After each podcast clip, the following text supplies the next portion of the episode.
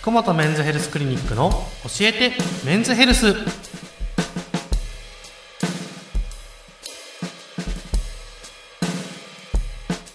今夜も院長の福本和彦先生とともにお送りいたします。先生よろしくお願いします。お願いします。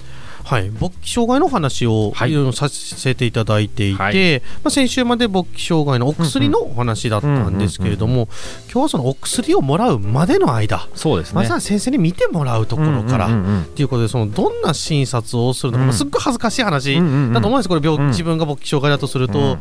先生に見せるのかよって勃起障害で自分が言ってるけどさ その場でしろって言われたら私どうすればいいのって多分なると思うのでそこちょっと詳しくお聞きしたいなとですね。やっぱりこうおっしゃるように恥ずかしいんですよ。はい。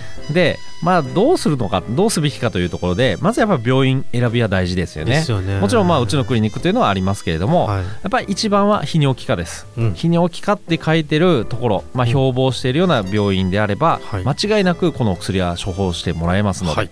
まあ、もしあの近くにあればですね、うんうん内泌尿器科を受診していただければいいと思います、うんあとは意外と内科でも処方できます。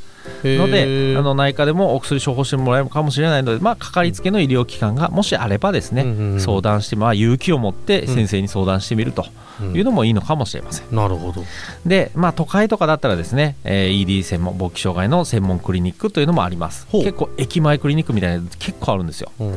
でも、まあ、鹿児島というのはないので、うん。もうネットで検索してください。勃起障害うん。治療でですね、うんえー検索していただければ何か出てきます。もうそこに行っていただければまずお薬はもらえます。その時にあのこう先週のお話だった粗悪な薬のあのこう裏サイトとか出てきたりとかはもしないですか？出てきますけどもそれは病院を選択していただければ。病院をちゃんと選ぶことが大事と。はい、まとめサイトもあったりするので。もちろんねあの鹿児島あのそこの後に鹿児島とか入れていただけると、はい。まあ、まずトップに僕が出ますから。あまあでも福本先生のところに行くのが多分一番だと思うんですけれども、ええまあ専門ですからね。まあ、ち自分のお住まいの地域で調べていただいてもいいと思います。うんうんうんうんであとはまあどういうじゃあ診察するのという話ですよね。実はあの勘違いしているところが多くあって、はい。局部の診察ですね。あこれあのあんましません。そうなんですか、うん。あのもちろんね何かあのしないといけないような状態はあるんですけれども、はい、まああんまりすることはないですね。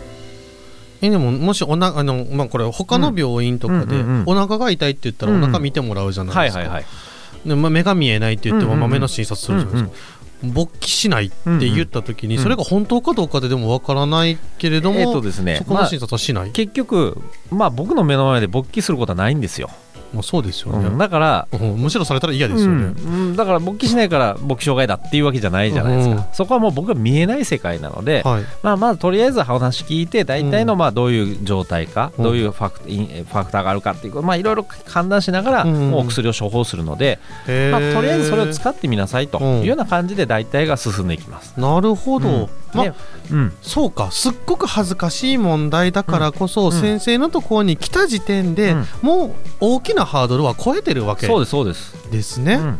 もちろんなんか出来物があるとか、うん。何か異常があるというふうにおっしゃるんだったら見ますけれども、基本は見ない。なるほどですね。まあ、とりあえず、まあ、お薬お試しくださいということで、まあ、バイアグラみたいなお薬ですね、うん。うん使ってみて、もし効かないとか、うん。何かおかしいということがあればまた見るかもしれません、ううん。ん。でも、まあ、ほとんどの場合がそんなことはないかなと思います、問診というか、問診が一番大事なんですよ、いろんなことを、まあいろまあ、その勃起障害かもしれないっていうので、まあ、こんな得意はどうなってますか、うんとかいうのを具体的に先生が聞いていってくれるっていうことですね。だから問診の中でもすごく大事なのが何か病気になってないか、まあ、病気を患ってないか、そしてはいあとは何かお薬飲んでないかそういうところの方がすごく大事なので、はい、ぜひお薬手帳は持ってきていただけるとありがたいです大事ですね。結構それが原因で勃起障害になってる人もいますので、そうです。薬の副作用で勃起障害ってあるんですよ。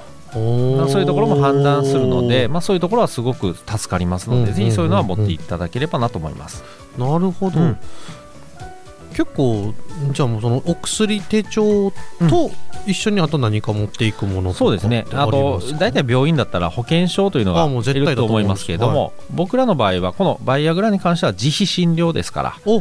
保険証は全くいらないです、なるほど。うん、なのでお金だけ持ってきていただければ いいかなと思います。はい。ただ、うん。あのこれも結構、まあ、まあ病院によって違うので何とも言えないですけど、うん。そこのお金の部分は結構みんな覚悟してくることが多いです、うん。いくらするんですかって言ってきますけれども、まあこれはうちの場合ですけれども、うん。診察料が2000円プラス、はい。あとはお薬の値段です、うん。お薬をもう1錠からうちは買えますから、うん。1錠1000円としても、まあ例えば5錠買えば7000円ぐらい、うん。っていうような形になりますので、そんなぼったくるようなところは、まあ、もうないんですね、今の時期ですね、ないないと思うので、はい。まあ、そこまでハードルは高くないかなと、まあ、そう1万円ぐらいっていうことではい。考えていただければいいのかなと思います。あでじゃ、あまあ、そういうところもあって、あとは、まああのもし持ってくるものとすれば先ほどのお薬手帳もそうですけれども、血液検査とかもしかかりつけのところでやってればそのデータとかもですね健康状態も見れます、まあ、人間毒のデータでもいいですので、うんうんうんそういうところもやっぱり勃起にも関係しますのでそういうデータ、まあいろいろあれば持ってきていただければいいかなと思います。なるほど。先生のところで血液検査をすることもあり得るんですか？もちろんあります、おうん、ーだからもしあの最近してないということがあれば、うん全然することはあります、ううん。んのでまあそういうところも希望があればというところですね、うん。ただまあ言えるのは、まあ、こういうふうに、まあ、別にそんなハードルが高くないよとうん。いうことなんですよ、本当ですね、うん。まあ、あの悩んでるんだったらいつでもおいでとうん。いうふうに僕は言いたいです、もう最初のその、もうすごい悩んでるんだったら、うんその悩みを抱えつつ生きるんじゃなくて、うん。その先生に話すところのハードルさえ超えればその後楽になれるからと、そうそうそうそうその後ずっと悩み続けるよりも、うんうん最初の1回。うんそこで行ってしまうっていうことが大事だってことですね。まあ、以前も言ったようにこの勃起障害って血管の病気ですから。はい、だからやっぱそういうところも考えて単なる、まあ、自分の性欲と戦うわけじゃないです、うん。本当に全身の病気の一環ですから、うんぜひ医療機関に行って、ね。まあ、いろいろ調べてほしいなと思います。うん、病気だと、うん。もうそれを恥ずかしがらずに、うん。まあ、本当にあの私たちがまあお腹が痛くとか、うんうん歯が痛くなったとか、うんうんうんそれと一緒だよということですね。そうそうそう先生のところ、まあ、先生のところじゃなくても近くの泌尿器科に、うん。はい、行ってくれたら、まあ、どの泌尿器科の先生も多分先生と同じように、うん。いやちゃんと見てくれると思いますし、うん。こううん。身近に、うん。はい、お話を聞いてくれると。と思いますんでですね。ぜひぜひ受診してほしいと思います。恥ずかしがらずに病院に行こうとはいいうことですね。はい、はい、先生ありがとうございました。